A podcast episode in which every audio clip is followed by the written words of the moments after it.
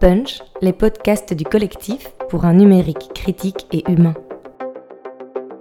Saison 4, épisode 1 Uber m'a tué. Une conférence de Sophie Bernard.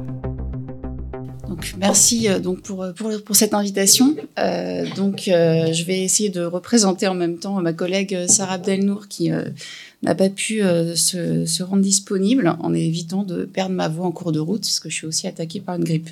Mais donc, euh, donc je vais vous parler donc de, de Uber. Alors Uber m'a tué, c'est un slogan en fait, euh, comme vous le voyez en dessous, dans les qui est mobilisé dans les mobilisations de chauffeurs VTC. Donc c'est véhicules de transport avec chauffeur à donc à Paris. donc alors, donc sachant que voilà, on a fait l'enquête ensemble, donc euh, on est pour le coup sur ce sujet-là, on est on est un peu interchangeable. Donc Uber, euh, on s'y est intéressé notamment parce que ben, on en parle beaucoup et c'est devenu l'emblème de ce qu'on appelle le capitalisme de plateforme, un capitalisme de plateforme donc qui viendrait bousculer euh, l'organisation collective du travail, qui viendrait bousculer les, euh, les formes d'emploi. Euh, donc euh, Uber, c'est une entreprise qui a été créée en 2009 à San Francisco, qui s'est implantée euh, en France en 2012.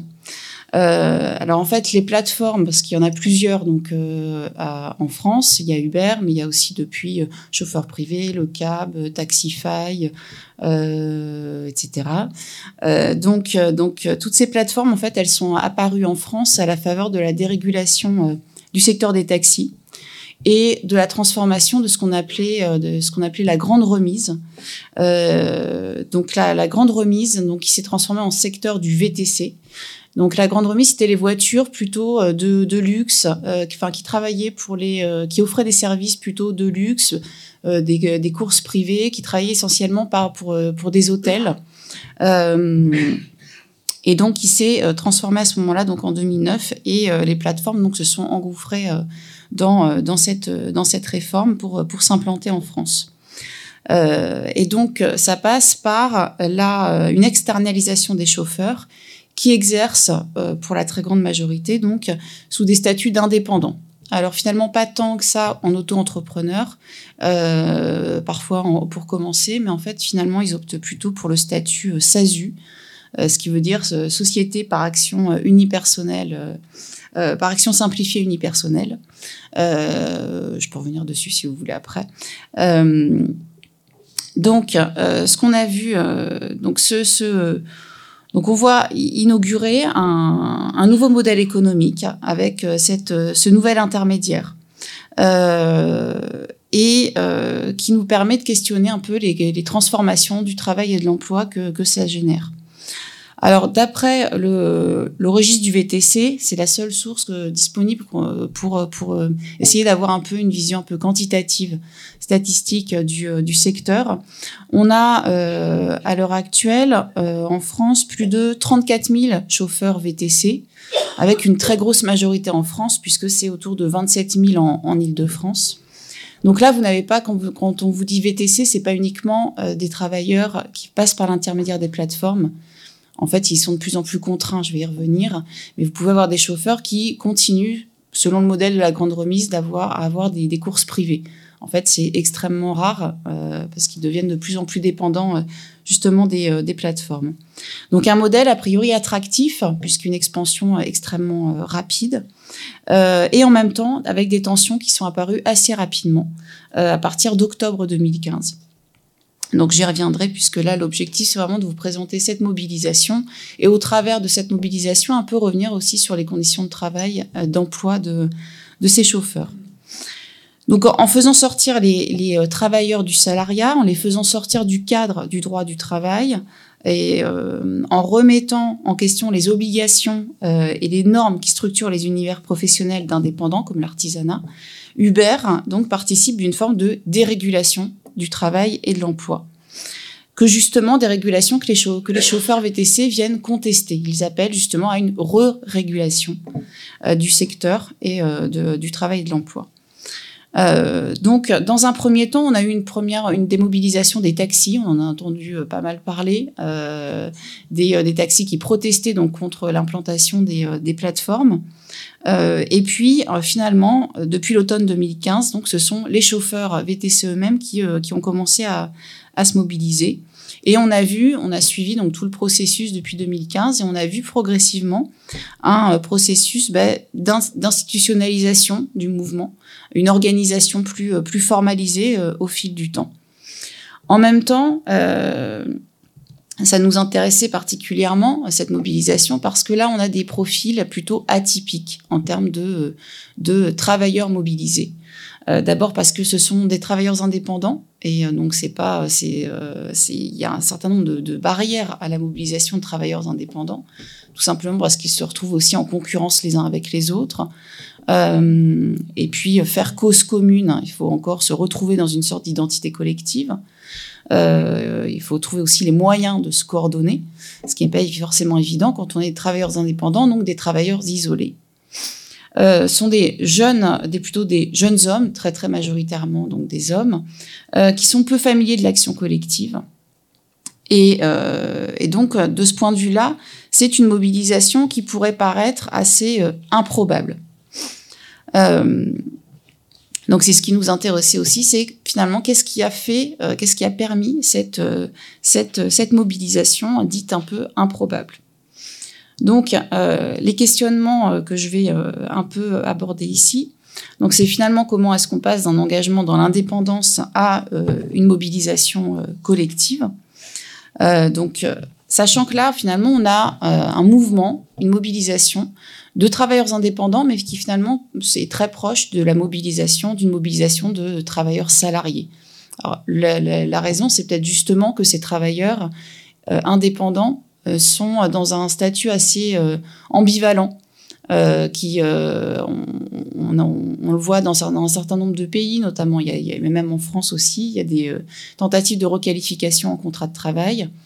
Euh, donc, donc là, là cette, cette mobilisation collective, justement très proche des mobilisations collectives de salariés, elle est, euh, peut-être liée aussi au fait qu'on est dans une situation assez ambiguë de ce point de vue-là. Euh, donc comment, euh, ce, comment pourquoi ce, mouvement a, émergé Revenir un peu à la jeunesse de ce mouvement. Qui sont les leaders euh, Quel rôle les syndicats y jouent Parce que progressivement, on va voir, on va citer un processus de syndicalisation. Quel est leur, ce qu'on appelle le répertoire d'action protestataire, c'est-à-dire les modalités, quels sont les, les, les outils dont ils, qu'ils mobilisent pour protester et puis finalement quelles sont euh, leurs revendications. Euh, donc, donc pour ça, euh, donc je vais, vais m'appuyer donc sur sur une enquête. Alors juste pour préciser, donc c'est l'enquête donc Uber, elle, elle s'inscrit dans un projet collectif euh, qui réunit donc toutes ces personnes, euh, qui sont essentiellement des sociologues plus de juristes. Euh, donc c'est la NR Capla qui a un projet sur le capitalisme de plateforme avec des euh, en fait l'idée c'est de pouvoir comparer euh, justement des plateformes euh, un peu différentes pour voir un peu les points communs voir aussi ce qui les distingue donc on a euh, on a des donc des collègues qui travaillent sur euh, bah, les coursiers euh, à vélo, sur euh, les plateformes type les chefs à domicile, des la ruche qui dit oui, vous voyez c'est encore autre chose, des full factory, tout ce qui est travailleurs au clic. Etsy, c'est de l'artisanat en ligne. Donc voilà, on a une diversité de plateformes, plus ou moins marchandisées. Euh, et, euh, et l'idée, c'est d'essayer de, comparer justement euh, les, conditions de travail et d'emploi, les statuts d'emploi, ce, qui, en découle. Dans cette présentation, donc, je vais me focaliser donc sur le cas de la mobilisation des, chauffeurs Uber pour faire vite, pour dire en disant chauffeur Uber, mais donc en articulant donc les travaux des travaux de sociologie du travail et des travaux relevant de la sociologie des des mouvements sociaux, donc à l'articulation sociologie et un peu sciences sciences politiques. donc hop. Donc, il s'agit d'une enquête ethnographique. Euh, alors, ça veut dire quoi? Ça veut dire que donc depuis 2015, on euh, suit donc avec Sarah, les mobilisations collectives. Donc on, participe à toutes les actions, toutes les mobilisations, on y est. Euh, donc euh, c'est des moments justement où on observe ce qui est en train de se construire euh, et puis on peut faire des entretiens informels avec tous les chauffeurs mobilisés. On a fait des entretiens plus formalisés donc avec les leaders du mouvement. On a rencontré aussi les acteurs politiques de la régulation du secteur. on suit aussi beaucoup les échanges sur les réseaux sociaux, parce que je vais en reparler, mais c'est un, vecteur de coordination, justement. Donc, et nous, ça nous permet de nous tenir informés de toutes les actions et donc d'y aller. Euh, et puis par ailleurs, ça c'est pour ma partie pour le coup, euh, moi j'ai poursuivi en fait l'enquête avec des entretiens euh, avec des chauffeurs hors mobilisation. Euh, donc j'ai fait des entretiens avec 38 chauffeurs qui ne ne participent pas aux mobilisations. Ça va être un, peu compliqué pour pouvoir obtenir ces entretiens parce qu'ils sont pas du, tout disponibles. mais ça permet de voir en même temps les spécificités des chauffeurs mobilisés. Euh, donc ça, c'est euh, un peu un, contrepoint. Donc ça me permet d'avoir d'autres d'autres données euh, en complément. Donc d'abord, comment a émergé cette, contestation? Alors c'est l'automne 2015 qui marque le début de cette contestation. Euh, donc les, premières actions protestataires, elles ont pour cible les plateformes, en particulier Uber, et les changements de leur politique commerciale, en, particulier euh, les pratiques tarifaires. Euh, mais euh, on va voir à un autre niveau que ces, ces actions, cette entrée dans l'engagement, dans la mobilisation, elle, euh, elle s'explique, elle s'explique aussi par les trajectoires des, des, chauffeurs et notamment des trajectoires de déception. Euh, déception commune qui va euh, qui vont participer qui est une déception qui va participer à souder à construire un collectif et euh, des formes de revendication donc, euh, donc de l'engagement à la déception, c'est que initialement, il s'agit d'un euh, d'un métier qui initialement était conçu comme valorisant et lucratif.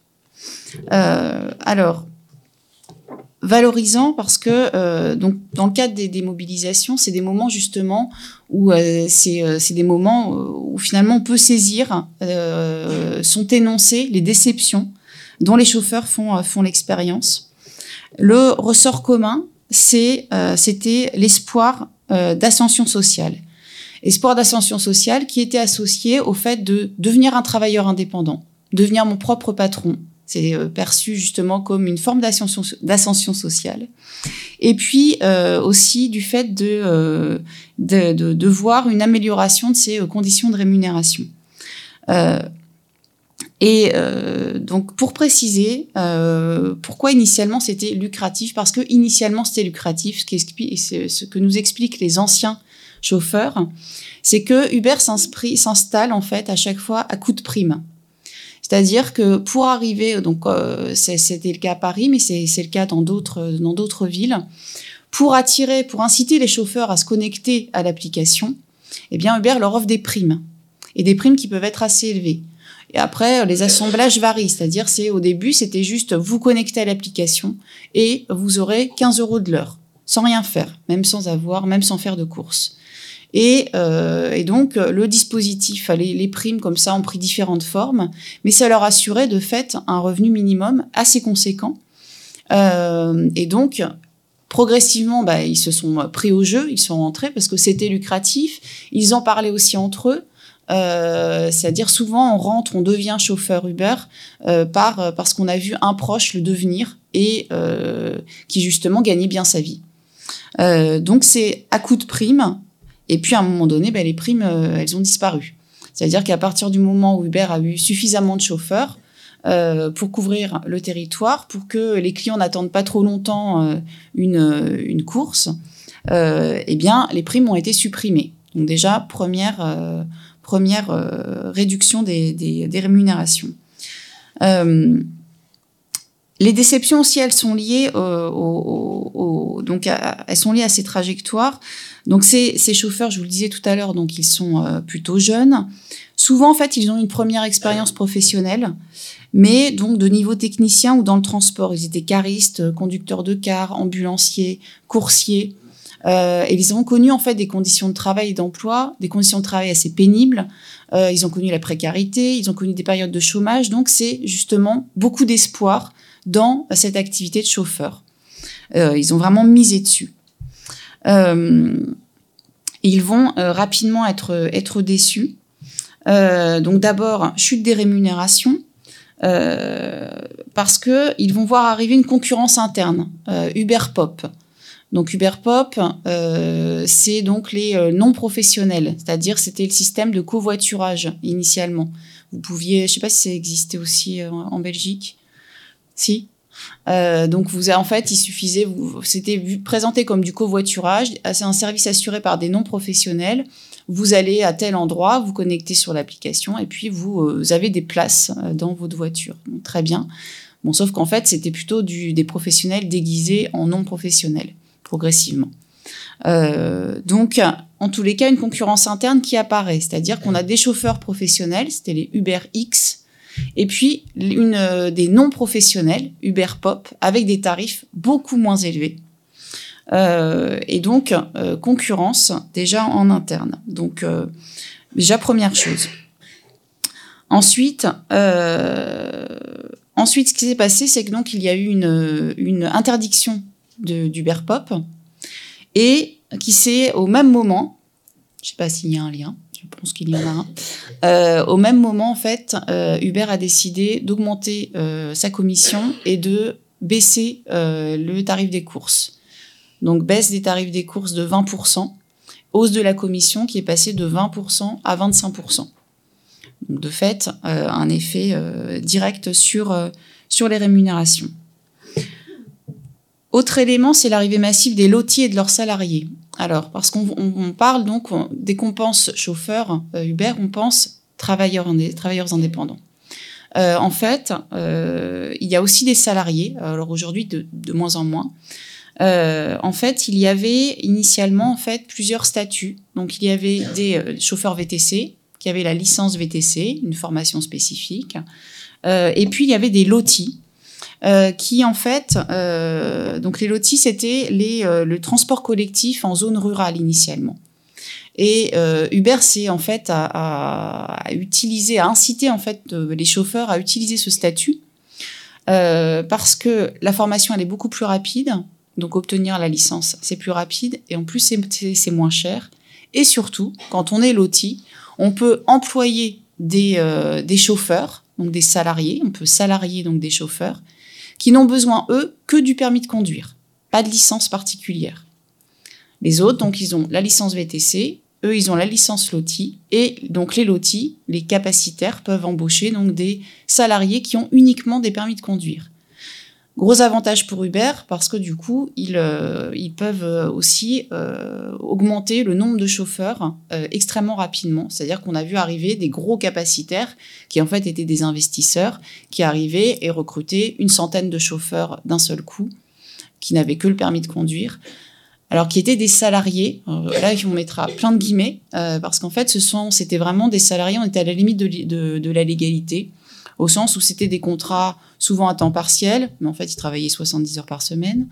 Euh, et c'était des bricolages de type, euh, par exemple, moi j'en avais rencontré un qui m'expliquait, il devait payer, donc il, euh, il devait payer tous les jours 85 euros à son capacitaire, et puis donc pour avoir la voiture.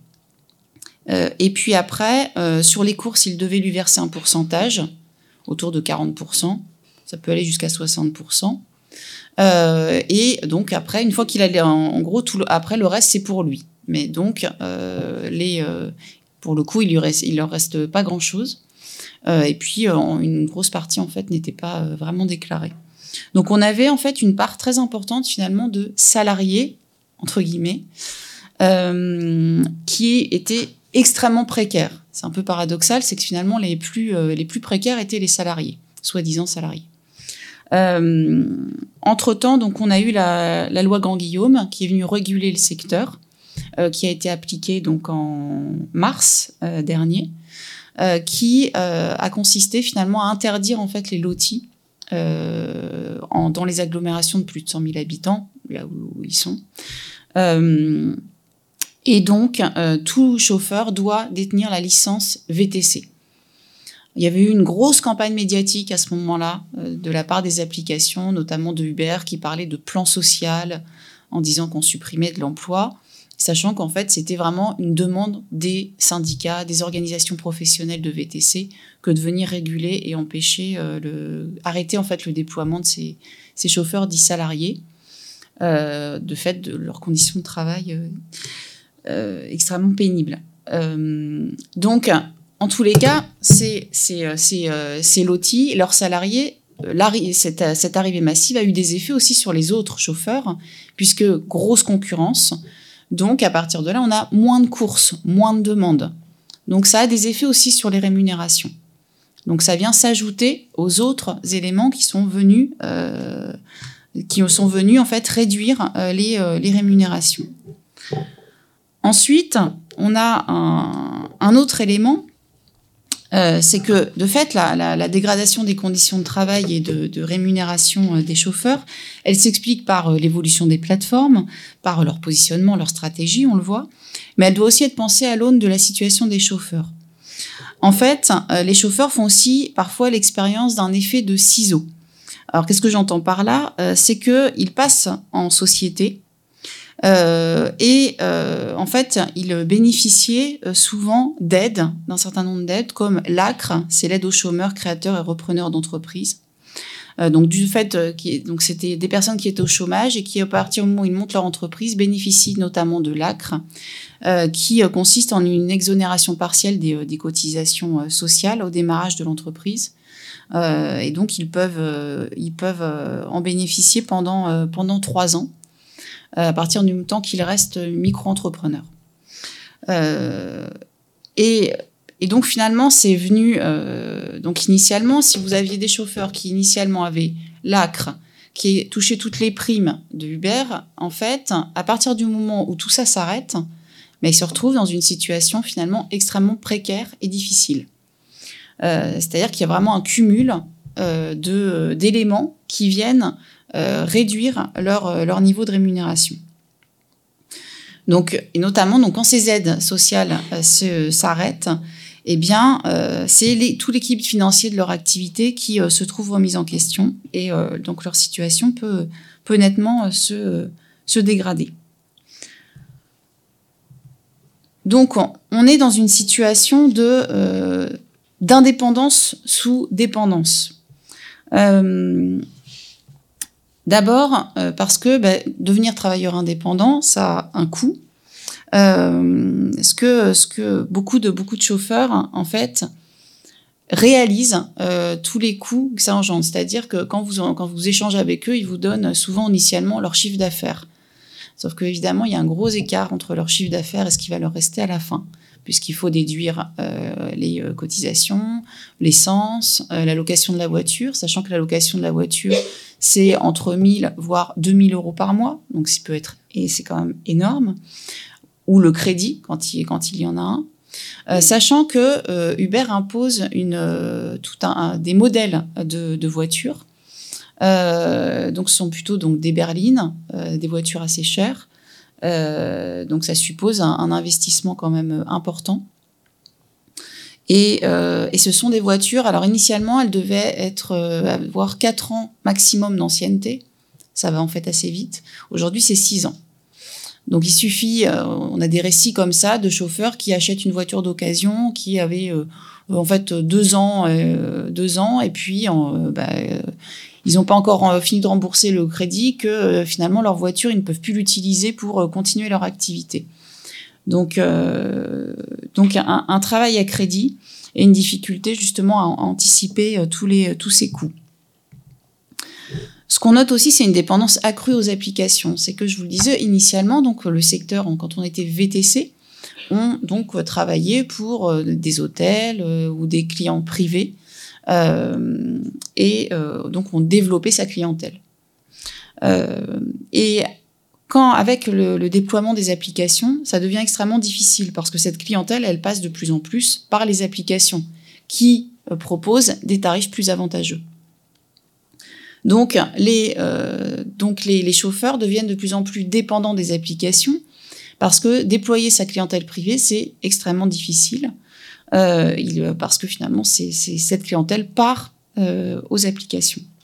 remise en cause aussi de l'autonomie au travail. Si justement on compare avec les, la, grande remise, la grande remise, en effet, ce sont des travailleurs indépendants qui organisent leur temps de travail comme, euh, comme ils le souhaitent, ou en tout cas en fonction de la, clientèle, évidemment, malgré tout. Euh, mais euh, qui n'ont pas, enfin qui, qui, qui, sont de fait autonomes. Les chauffeurs VTC en fait doivent respecter un certain nombre de consignes qui sont données par les applications. C'est là où on est dans une situation assez ambivalente encore une fois. donc avec donc le port de la cravate, euh, du costume. Euh, initialement, ça a changé, mais initialement, il fallait offrir une, bouteille d'eau systématiquement. Il y avait des bonbons à disposition. Vous avez euh, les, chauffeurs doivent signer une charte quand ils quand ils quand ils ont ce contrat de collaboration avec ce contrat commercial avec Uber, une charte avec tout un tas de conseils euh, donc pour pour pour euh, qui viennent finalement cadrer en fait leur leur leur activité. Donc qui questionnent un peu justement leur leur statut. Euh, et puis donc ce qu'on voit aussi, c'est un accroissement de leur temps de travail, de fait, étant donné que que leur rémunération, que le tarif des courses a chuté, que les commissions ont augmenté, euh, qu'ils ont, euh, qui ont souvent ils n'ont plus ces aides, etc. Euh, eh bien, ils tendent à accroître leur temps de travail. Donc, ils sont nombreux à nous dire qu'ils travaillent 13 heures, 14 heures par jour. Alors, Uber, depuis, a limité le temps de connexion à l'application à 11 heures par jour. Alors, pas de connexion à l'application, le temps de course. Euh, ce qui veut dire que quand on est connecté, on, le temps de course, c'est quand il y a un client qui est dans la voiture, mais vous êtes connecté dans ces cas-là plutôt 13-14 heures. Et puis, étant donné qu'il y a plusieurs applications, de toute façon, vous pouvez toujours euh, continuer de, travailler. Donc, beaucoup expliquent qu'ils travaillent 13 heures, 14 heures par jour, 7 jours sur 7, au mieux 6 jours sur 7. Euh, et aussi, ce, qui est, toujours aussi ambivalent, c'est que les chauffeurs vous disent toujours, moi, ce que j'apprécie, c'est de pouvoir organiser mon temps de travail comme je le souhaite. Ce qui est très classique du côté des travailleurs indépendants. Euh, cette revendication d'une autonomie dans, l'organisation de son temps de travail.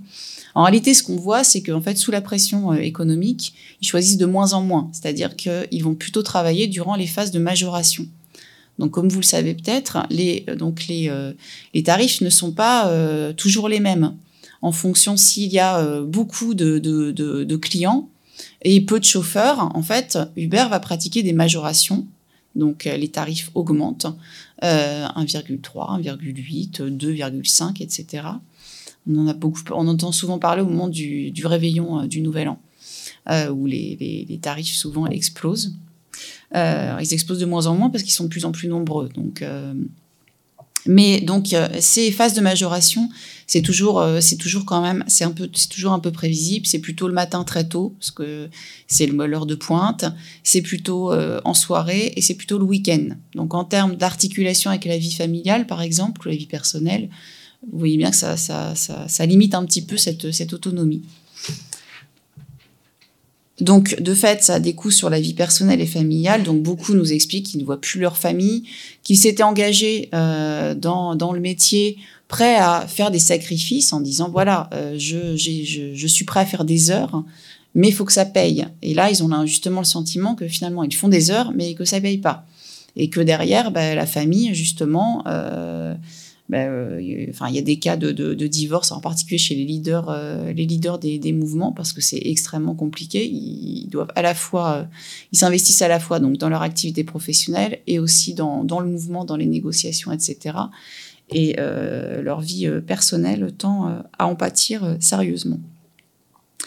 Donc, donc premier, premier élément qui explique l'émergence de ce, de ce mouvement, c'est cette cette, cette euh, forme d'un engagement à la déception, aux déceptions qui ont pu euh, qui ont pu euh, émerger et qui tendent donc à créer une sorte de collectif parce que donc dans les mobilisations on entend, on entend toujours parler parler de ça.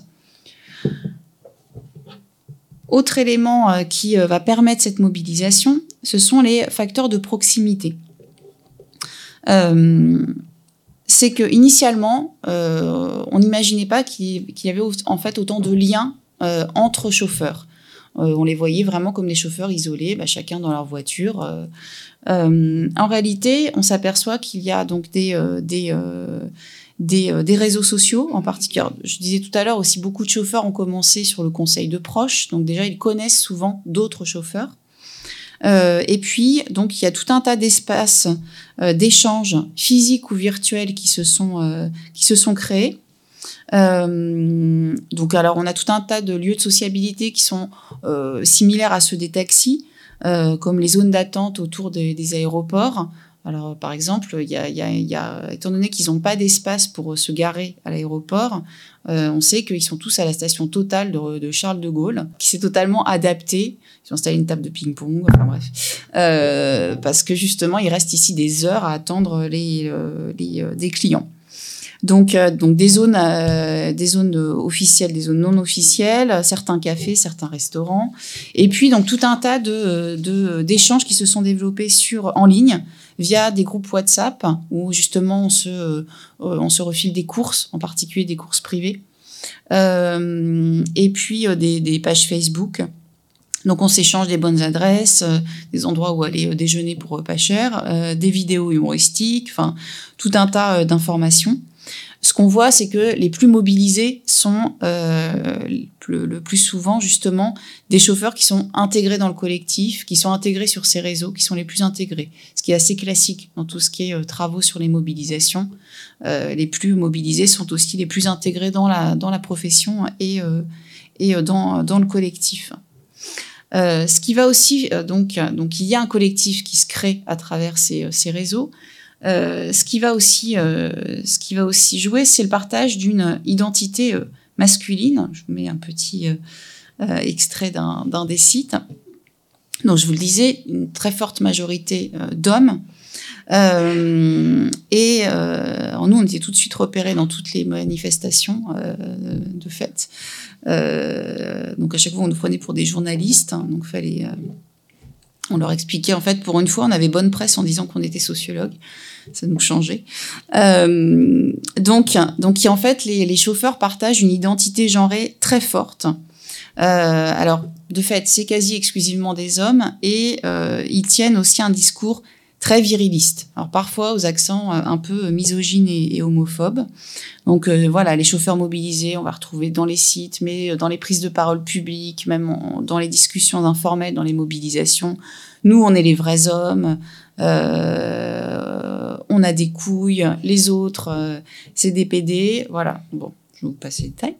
Euh, mais ce qui est vraiment mis en avant, c'est le courage, les, euh, le courage, le combat comme des valeurs masculines euh, partagées. Alors, ce qui est aussi ce qu'on qu qu peut retrouver dans, dans tout ce qui, dans, tout un tas de mobilisations aussi dans, dans, le, dans le monde ouvrier. donc, ce qui n'est pas forcément spécifique, mais en tous les cas, qui est vecteur de, de rapprochement. Euh, ce qu'on voit euh, aussi, c'est euh, la réactivation d'un registre anticolonialiste. Donc, on a des proximités entre assignation et revendication exprimées dans des termes racialisés. C'est-à-dire que beaucoup de chauffeurs sont immigrés ou ont des parents immigrés. Donc ils ont connu euh, ou eux-mêmes une trajectoire d'immigration ou leurs parents, avec des origines, euh, souvent ils viennent du, euh, des pays du Maghreb ou euh, d'Afrique euh, subsaharienne. Et, euh, et finalement, ils, ils en parlent un peu parfois comme un stigmate, mais qui peut aussi servir de vecteur de solidarité et qui est en fait très présent dans les discours et dans les actions contestataires. Donc le stigmate, il est tantôt dénoncé, comme euh, par exemple tout ce qui en termes de discrimination au travail. On a vécu des discriminations au travail. Euh, c'est un point commun. Et il est parfois retourné, comme euh, lorsque les chauffeurs mettent en avant leur fierté d'Algériens, par exemple. En tout cas, c'est un fil qui relie une partie conséquente des, échanges entre chauffeurs. donc là, vous, avez par exemple un, un extrait, euh, une, capture d'écran euh, sur un, Donc à propos des Shibani, donc on voit des références donc à la colonisation, aux migrations, euh, et on va retrouver ça dans les discours contestataires. Par exemple, les traîtres sont désignés comme les harkis. C'est pas les jaunes, c'est les harkis. Les plateformes vont être traitées d'esclavagistes. Donc c'est donc ces, références, elles construisent un discours collectif et elles participent à rapprocher donc ces, chauffeurs. Ce à quoi on va assister aussi, qui va permettre euh, ce mouvement, c'est donc une institutionnalisation progressive euh, du mouvement. C'est que donc progressivement, donc nous on le suit depuis euh, fin fin 2015, les actions protestataires se sont structurées. On a vu émerger des des représentants, on a vu émerger des syndicats de travailleurs.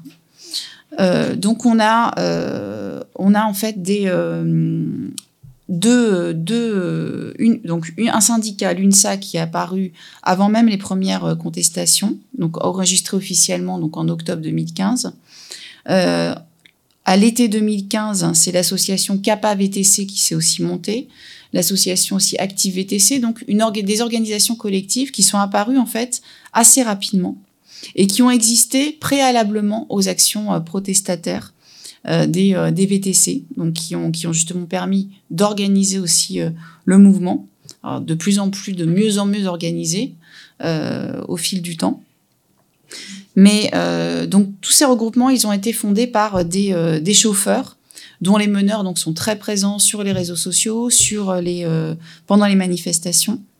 et donc on a donc là depuis donc l'UNSA en fait et c'est est sorti finalement le syndicat UNSA s'est séparé. Enfin, ils sont sortis de l'UNSA, ils ont fondé un, syndicat indépendant, actif, CAPA-VTC.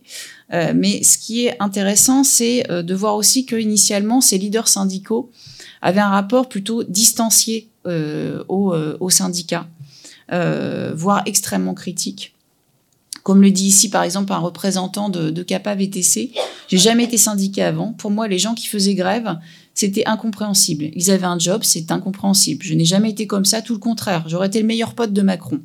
C'est pour vous dire. Quand on voit l'envers du décor, réellement, on se pose des questions, on se dit que ça va pas trop, ça va vraiment trop loin.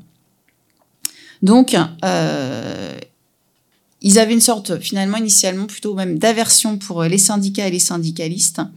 Euh, et, mais c'est devenu finalement, ça s'est imposé à eux comme le seul moyen de réclamer, de se coordonner, de se structurer collectivement pour résister euh, euh, aux, applications. Alors ce qu'on voit quand même, c'est que certains de ces leaders avaient déjà vécu des situations conflictuelles dans leurs précédents emplois.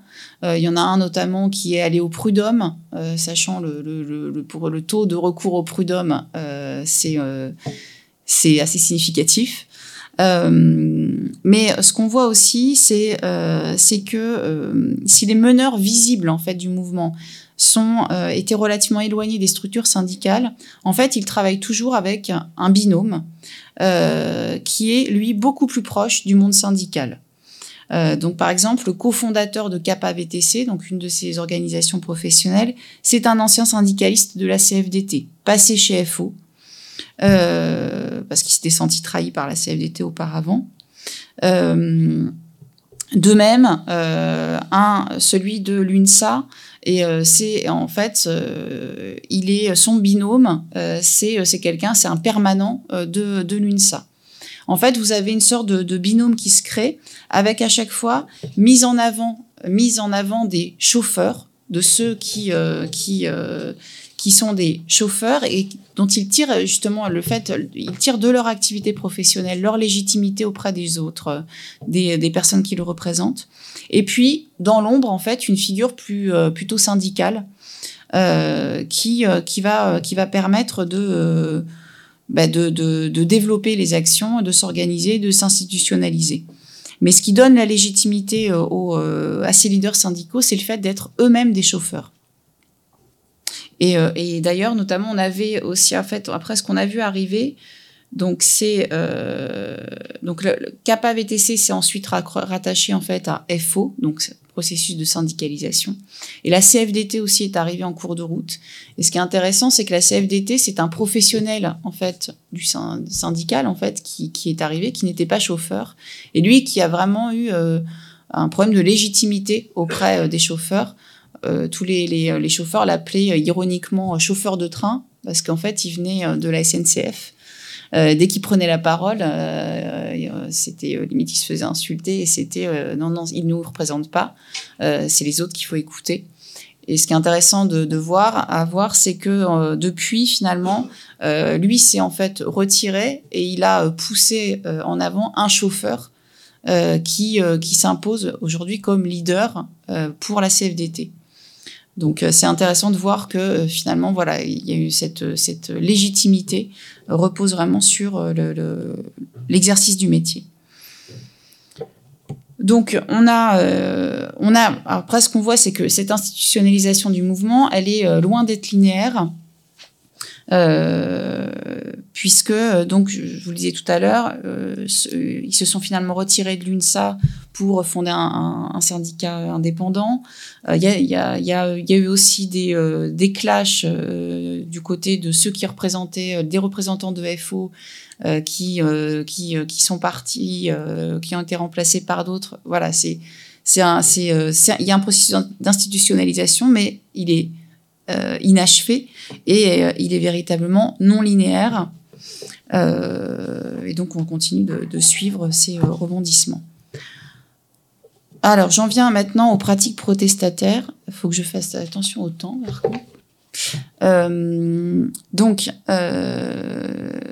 donc, j'en viens donc un peu à leur mode d'action. donc on a donc des pratiques protestataires qui sont ancrées dans les nouvelles technologies. Alors des pratiques protestataires classiques, manifestations, blocage, tractage. Donc euh, ça, euh, c'est pas pas spécifique. Donc euh, c'est dans les gares, dans les aéroports. et puis on va avoir des modes de des pratiques protestataires plus spécifiques, comme par exemple la déconnexion à des applications. Alors ça consiste en quoi? Ça consiste en fait en des appels de, de des organisations sur les réseaux sociaux à se déconnecter demain, à de 10h à midi, tout le monde doit se, déconnecter de Uber. L'objectif étant finalement de euh, les mettre un peu en difficulté euh, en ayant moins euh, de, chauffeurs disponibles, donc en rallongeant le temps d'attente des clients pour les inciter finalement à se tourner vers d'autres applications. Alors c'est des, modes d'action qui, ont été plutôt utilisés durant les phases de négociation pour mettre la pression sur les applications. Toute la, difficulté, c'est euh, euh, ce qui est compliqué, c'est déjà c'est que c'est d'être sûr d'être suivi. Et, euh, dans ces phases de déconnexion, Uber, dans ces cas-là, pratique des majorations pour inciter les chauffeurs à revenir.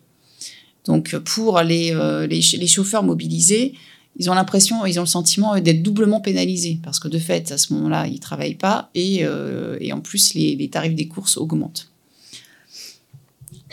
Donc ça, par exemple, c'est un type d'appel, euh, d'appel à la déconnexion. Vous voyez, pendant deux heures, euh, déconnectez-vous. Donc c'est plutôt durant euh, les, phases de négociation. Ce qu'on voit, c'est que le mouvement, en tout cas, se coordonne largement par le biais des, réseaux sociaux, donc sur les pages Facebook, les réseaux WhatsApp. On lance des appels à la grève, on discute des, des slogans, des affiches à diffuser, euh, donc c'est euh, une dimension importante de ces, mobilisations. Ensuite, ce qu'on voit aussi, c'est des pratiques protestataires, à, l'image d'une identité professionnelle haut de gamme, donc référence à la grande remise. Euh, c'est-à-dire que la manifestation, ça peut être un moyen pour les chauffeurs mobilisés de rendre visible leur identité professionnelle. Ce que revendiquent les chauffeurs mobilisés, c'est le modèle de la grande remise. Donc un modèle où euh, justement on revendique le fait d'offrir un service professionnel, euh, personnalisé, de qualité. Euh, justement, on n'offre pas du low cost, ce que ça serait devenu. On se distingue des taxis. et donc ça justifierait notamment le tarif plus élevé qu'on pratique. Et donc dans les manifestations, eh bien on a des manifestations en costume cravate ce qui est plutôt rare d'habitude. Enfin, moi, j'ai pas l'habitude de celle-là.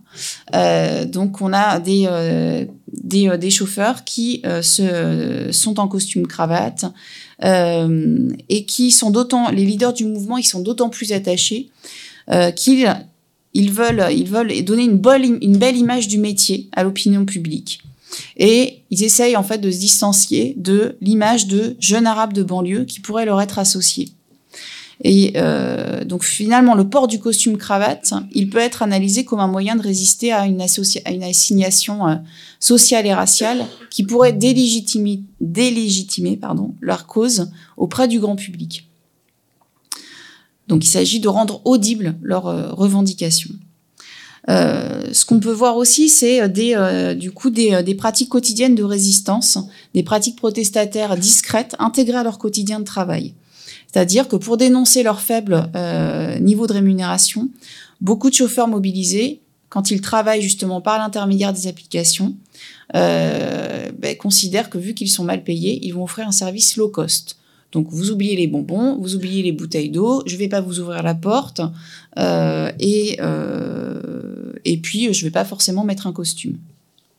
En réservant donc ces services justement à une clientèle privée s'ils en ont une. Ce qu'on voit aussi comme type de euh, pratique protestataire, c'est ce qu'on appelle les pratiques protestataires ludiques. Donc de ce qui est relatif au, jeu, c'est-à-dire que voilà le mouvement est quand même très long. Euh, euh, ça veut dire aussi beaucoup de perte d'argent. Euh, euh, c'est difficile. Euh, donc pour faire tenir le, mouvement, pour assurer le maintien du groupe en tant que tel, on va développer des activités ludiques. Alors par exemple, on va développer le barbecue. Euh, il y a eu beaucoup de barbecue qui étaient organisés. Euh, et puis on va avoir développé aussi à un moment donné, il y avait les crêpes parties. Alors les crêpes parties, c'était en fait, euh, c'était pas l'initiative des leaders du mouvement, ça leur échappait un peu. C'était simplement en fait pendant les mobilisations, le fait de prendre des œufs et de la farine et de les balancer sur les voitures des non grévistes pour les empêcher de travailler. Euh, et en fait, c'est devenu une sorte de jeu euh, progressivement, avec diffusion sur les réseaux sociaux, enfin, messages humoristiques par rapport à ça, avec des leaders du mouvement qui eux tendent à s'en distancier justement avec euh, cette volonté de, de, euh, de, donner une bonne image du mouvement. En même temps, ce qui est intéressant à voir, c'est que même, même si, si, les leaders affichent plutôt une distance à l'égard de, de, pratiques protestataires de confrontation, c'est en même temps un moyen de pression dont ils peuvent tirer parti. Donc, euh, qu'est-ce que donc les pratiques protestataires de confrontation Il y en a eu euh, plusieurs. Euh, donc, des occupations de locaux. Euh, qui avait été notamment une occupation de, de, des locaux de Uber qui avait été beaucoup diffusée sur les réseaux sociaux, où là justement on n'était pas du tout en costume cravate, euh, là on est en survette et, euh, et on, ils s'étaient attachés donc au, au radiateur dans, dans, les locaux de, de Uber, ils avaient fini au poste. Euh, et des opérations coup de poing aussi dans les sièges des grandes entreprises partenaires au moment du rachat en fait de de, chauffeurs privés euh, par par le groupe Daimler.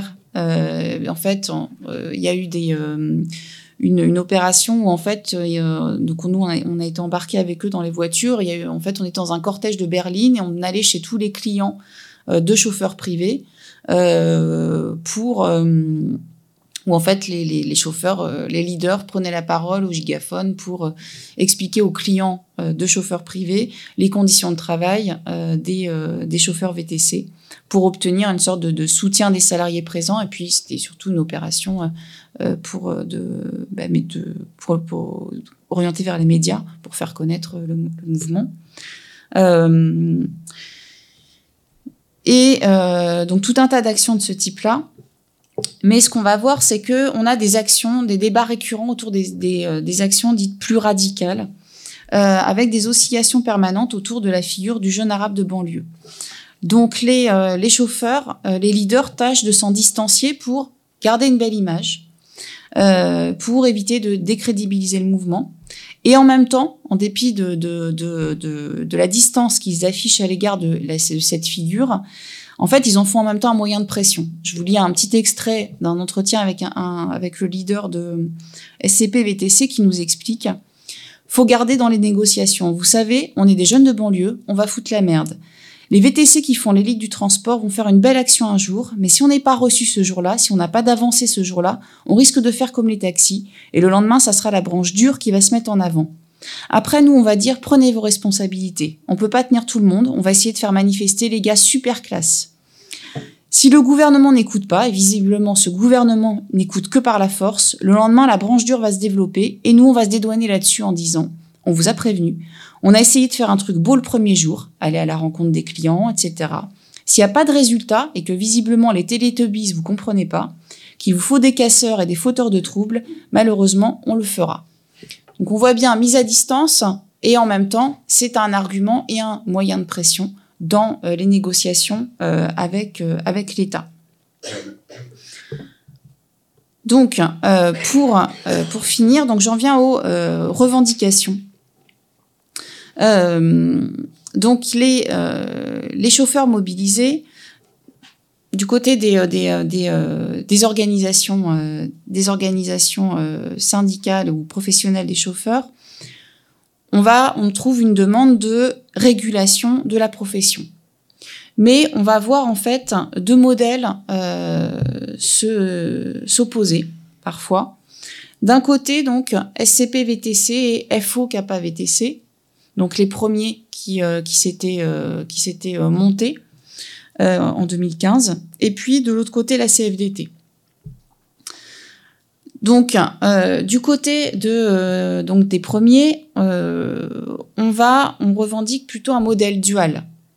ce que ce que dénoncent les deux organisations, c'est la création par les applications d'une zone grise, d'une zone grise entre indépendance et salariat. Euh, comme ils le disent, nous n'avons que le nom de travailleurs indépendants, tous les inconvénients des indépendants, mais sans être de vrais indépendants. Nous n'acceptons pas cette situation hybride. Donc, eux, ils s'opposent à la création d'un troisième statut de travailleurs indépendants dépendants. Donc, je ne sais pas si vous euh, connaissez, donc dans, un certain nombre de pays, il y a donc ce, troisième statut. Euh, donc, au Royaume-Uni, c'est les workers. Euh, ça existe aussi en Espagne, donc les travailleurs indépendants économiquement dépendants. Il y a les parasubordonnés en Italie, etc. Donc eux s'opposent à, cette, euh, à ce troisième statut et revendiquent un modèle dual avec là bien d'un côté salariés, de l'autre les travailleurs indépendants. Et ils revendiquent l'existence de ce euh, modèle dual au sein de la population des chauffeurs VTC. C'est-à-dire que euh, ils veulent, en fait, ils aspirent à offrir ces deux statuts aux euh, chauffeurs en fonction de leur situation. D'un côté, il y aurait les entrepreneurs qui savent démarcher, développer leur clientèle, donc une clientèle privée, euh, qui offre donc un service haut de gamme. Et d'un autre côté, ceux qu'ils appellent ceux qui sont sous perfusion, qui sont eux totalement dépendants des applications et eux qui devraient être reconnus comme salariés. Donc, euh, on va retrouver ces actions. Euh, du coup, ça va avoir des effets sur leurs actions. D'un côté, euh, ces organisations donc accompagnent des, des, chauffeurs qui demandent leur requalification contrat de travail. Donc, il y a un, au Prud'homme, là, c'est le 18 décembre à Paris. il y a une centaine de, enfin même plus, je sais pas si c'est pas 200 chauffeurs qui ont demandé cette requalification. Et de l'autre côté, ils demandent à euh, pouvoir établir leur prix comme ils le souhaitent. Pour devenir, pour donc euh, d'un côté être véritablement des travailleurs indépendants ou, si on ne l'est pas, eh bien être des travailleurs salariés. De l'autre côté, la CFDT, elle, en fait, euh, considère que il s'agit de travailleurs indépendants et que c'est le seul statut qui doit être défendu. Ce qu'on va donc, ce qu'on voit bien du côté des, premières organisations, donc c'est la revendication en fait du modèle de la grande remise du côté des travailleurs indépendants. Euh, donc, ça va se ressentir du côté des tarifs, avec un tarif minimum plus élevé du côté euh, des, premières que, du côté de la CFDT. Euh, donc, ils revendiquent depuis longtemps un tarif minimum. Là, notamment, le mouvement est en train de se relancer euh, parce qu'à New York, il vient d'avoir euh, donc la, la, ville a euh, instauré un numerus clausus et un tarif minimum. Donc là, euh, de fait, ça relance un peu les, les débats sur les, les, forums et une relance du mouvement et des négociations. En tout cas, est envisagée de ce point de vue-là. donc, les interlocuteurs légitimes aussi, on va avoir une grosse différence, c'est que pour les premières, c'est l'État. SCP ou FO, en fait, ne veulent pas négocier avec les, avec les applications, considérant justement que bah, c'est un intermédiaire. Donc ce n'est pas un acteur légitime, ce n'est pas un acteur du transport, c'est une plateforme.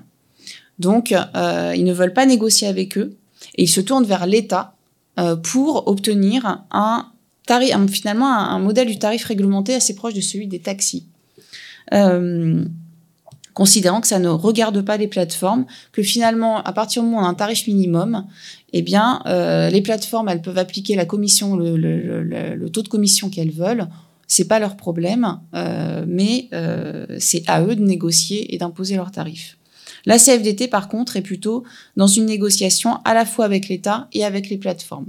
C'est ce qui a d'ailleurs, euh, à un moment donné, créé une sorte de un gros clash entre. il y a eu une tentative d'intersyndicale dans une négociation avec Uber, et puis ça a complètement capoté parce que justement les premiers se sont retirés à un moment donné en refusant de négocier avec Uber.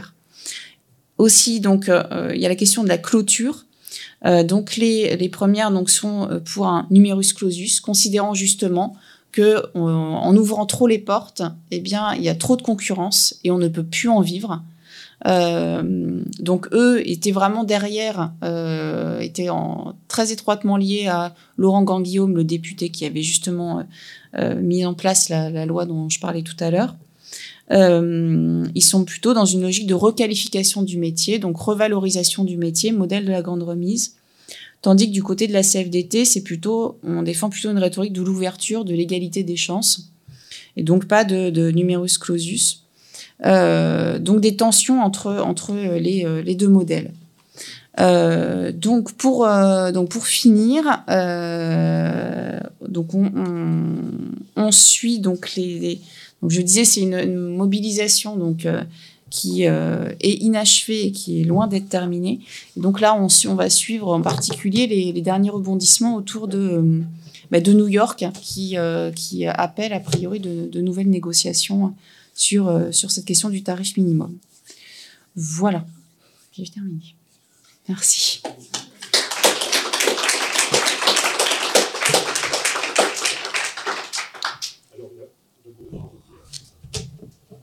Déjà bonjour à tous. Euh, moi, je vais juste vous présenter rapidement un peu euh, comment ça s'est passé euh, avec la Smart. donc là, je suis ici en qualité de travailleur à la Smart, mais j'ai moi-même été coursier avant, donc je connais un peu les deux pendant. J'ai une double casquette. parce que la Smart, en fait, a permis pendant un moment euh, jusqu'à jusqu'à l'arrêt de la convention de sortir euh, à minima de la précarité les coursiers. Donc, je vais vous expliquer un peu historiquement comment ça s'est passé et euh, quels ont été euh, les ce qui a été mis en place lors de la convention de la Smart? Alors la Smart, c'est voilà. La Smart, c'est une coopérative qui euh, s'occupe des travailleurs autonomes et qui s'occupe de salarier les travailleurs autonomes. Donc de leur apporter en fait une protection étendue euh, qui, euh, qui est la même que pour les salariés. Voilà. Historiquement, c'était pour les artistes et les graphistes, Société mutuelle des artistes, d'où la Smart. Et ça s'est ouvert aussi ensuite à différents métiers. Donc les coursiers. Euh, donc euh, en Belgique, euh, l'opérateur historique avec les coursiers, ça a été Take It Easy. et Take It Easy, au début, ils embauchaient beaucoup de coursiers qui étaient artistes. Enfin, ils embauchaient, ils essayaient de trouver un système.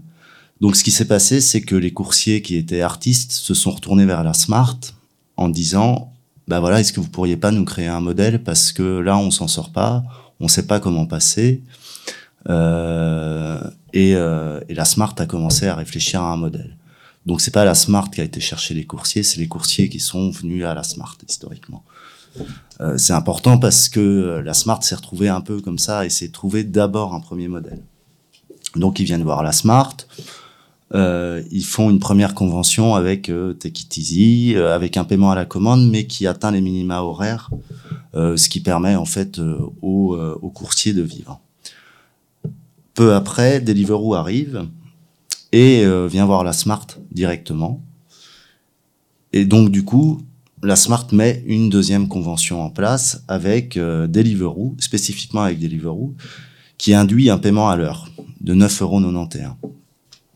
Euh, donc ça c'est très intéressant parce que Easy était payé, à, il payait à la commande euh, tout en tout en ayant des minima horaires, mais Deliveroo arrive avec vraiment euh, quelque chose, un paiement à l'heure, ce qui et ce qui permet aussi de salarier la plupart des coursiers avec la protection étendue du salariat. À un moment donné, la Smart se rend compte que euh, finalement le paiement à la commande chez Easy euh, ne fonctionne pas et on arrive en dessous des minima horaires. Donc ils font une troisième convention en partenariat avec Deliveroo et Easy. Et cette troisième convention euh, reprend tous les minima légaux, c'est-à-dire euh, 9,41 euros de l'heure, ce qui fait environ, avec les aides de l'État, 9,50 euros, 9,60 euros net. Euh, un minimum de 3 heures euh, de travail, qui, est le minimal euh, légal en Belgique. Euh, et évidemment, en tant que salarié, il bénéficie de l'assurance loi et de toutes les assurances liées au salariat.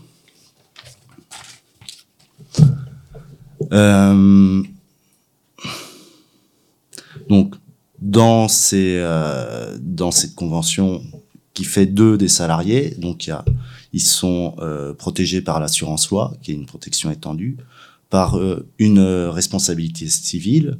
Ils cotisent également au chômage, à la pension, enfin tous les salaires, tous différés. Et euh, au travers de cette convention, les charges patronales sont payées par Deliveroo ou par Take.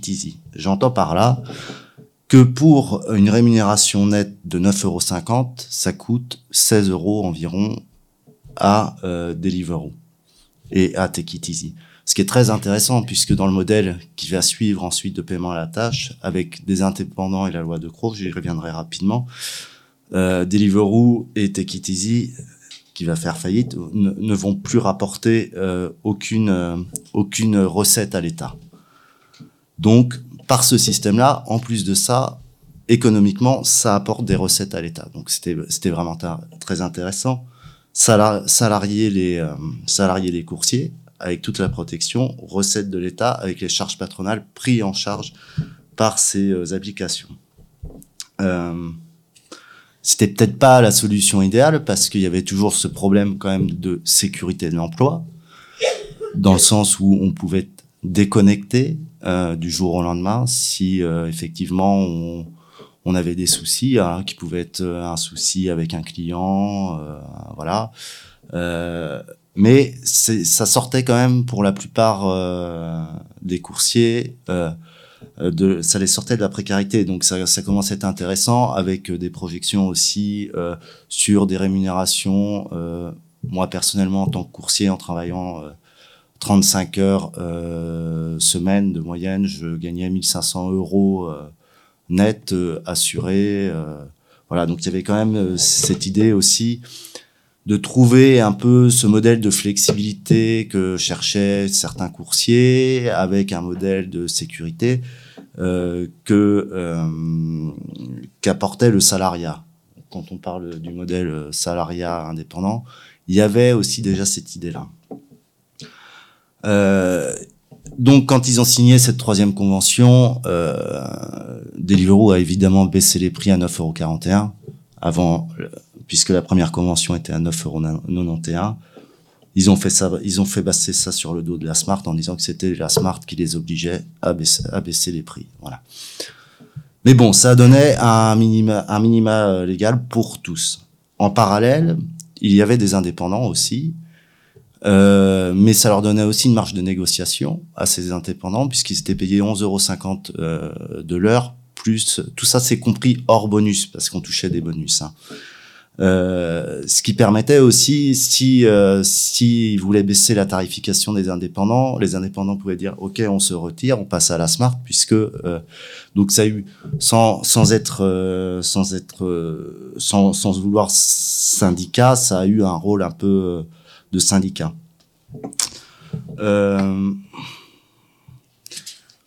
et puis Take a fait faillite.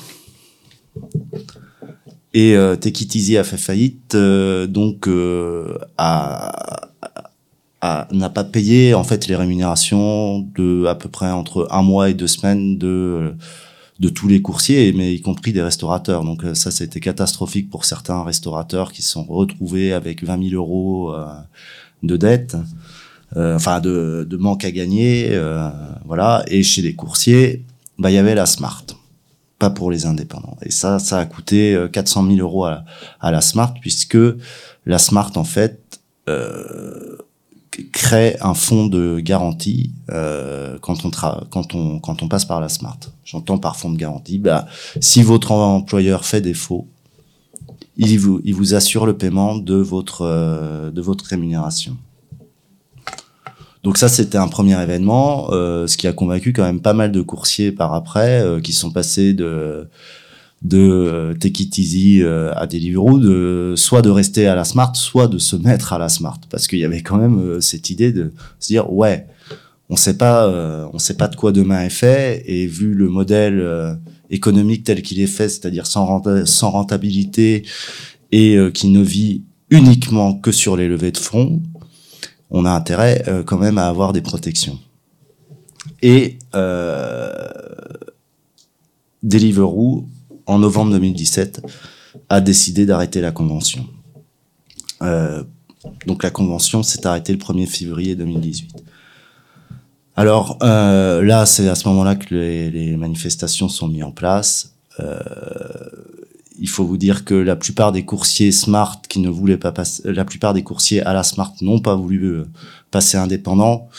Euh, il restait 600 coursiers à la smart à la fin. Il y en a 95% euh, qui ont arrêté derrière. Voilà. Euh, pour le reste, ça a été un renouvellement euh, total de la population euh, des coursiers de Deliveroo.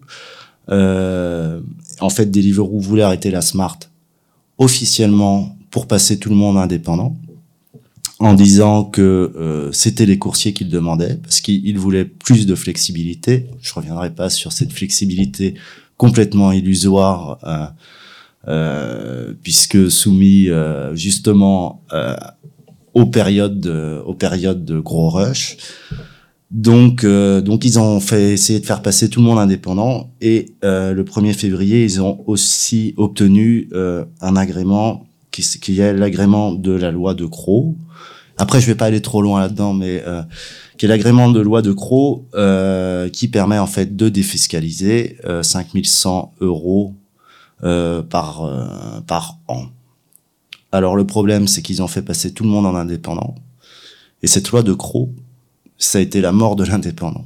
Et c'est-à-dire qu'au mois d'avril 2018, il y avait plus que 140 indépendants 200 étudiants indépendants qui étaient un statut un peu étrange et 1543 lois de Croix. Donc en fait, ils ont fait passer des gens dans un système à payer des taxes pour ne pas les prendre. Voilà. Je vais m'arrêter là.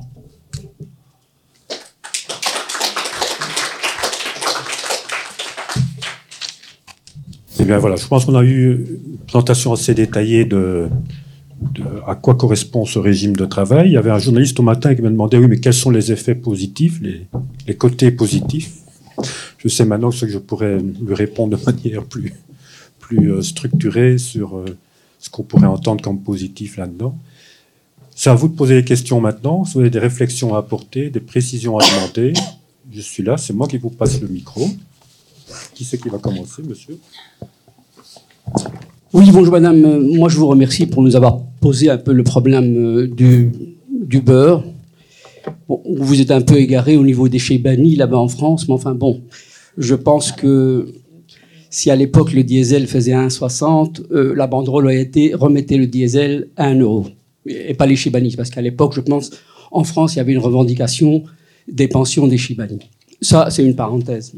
Enfin bon, euh, maintenant, je, je, vous ai entendu très clairement. Est-ce que finalement, aujourd'hui, on est là pour essayer de défendre un modèle ou de, le sauver, ou de dire en fait que ce modèle est, mort de lui-même et que, finalement, euh, je pense sincèrement, moi, que ce modèle va, va à notre perte et que je pense qu'il faudrait le dénoncer un peu plus ouvertement. Je sais que c'est pas votre rôle, que vous avez bien, bien posé le problème, mais je vous pose directement la question.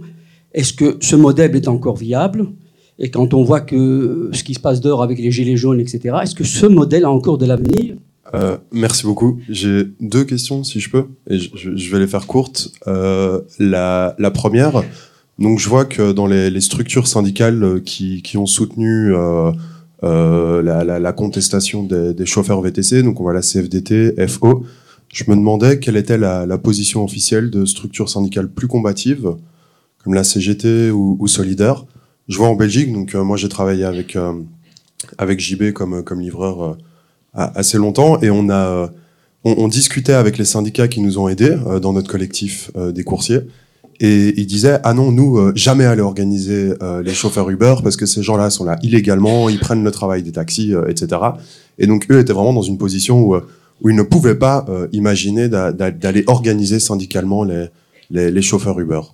Et ma, ma deuxième question, c'est quelque chose qui n'est pas abordé, mais peut-être que c'est pas le cas justement, compte tenu du fait que les chauffeurs VTC doivent faire des, des lourds investissements. Donc, il me semble, est-ce que le, le, le, turnover est un problème euh, quant à l'organisation donc euh, des, des, chauffeurs VTC, je vois à, à Deliveroo, euh, euh, Uber Eats, toutes ces entreprises, euh, je pense que c'est deux mois de moyenne quoi l'existence le, d'un coursier.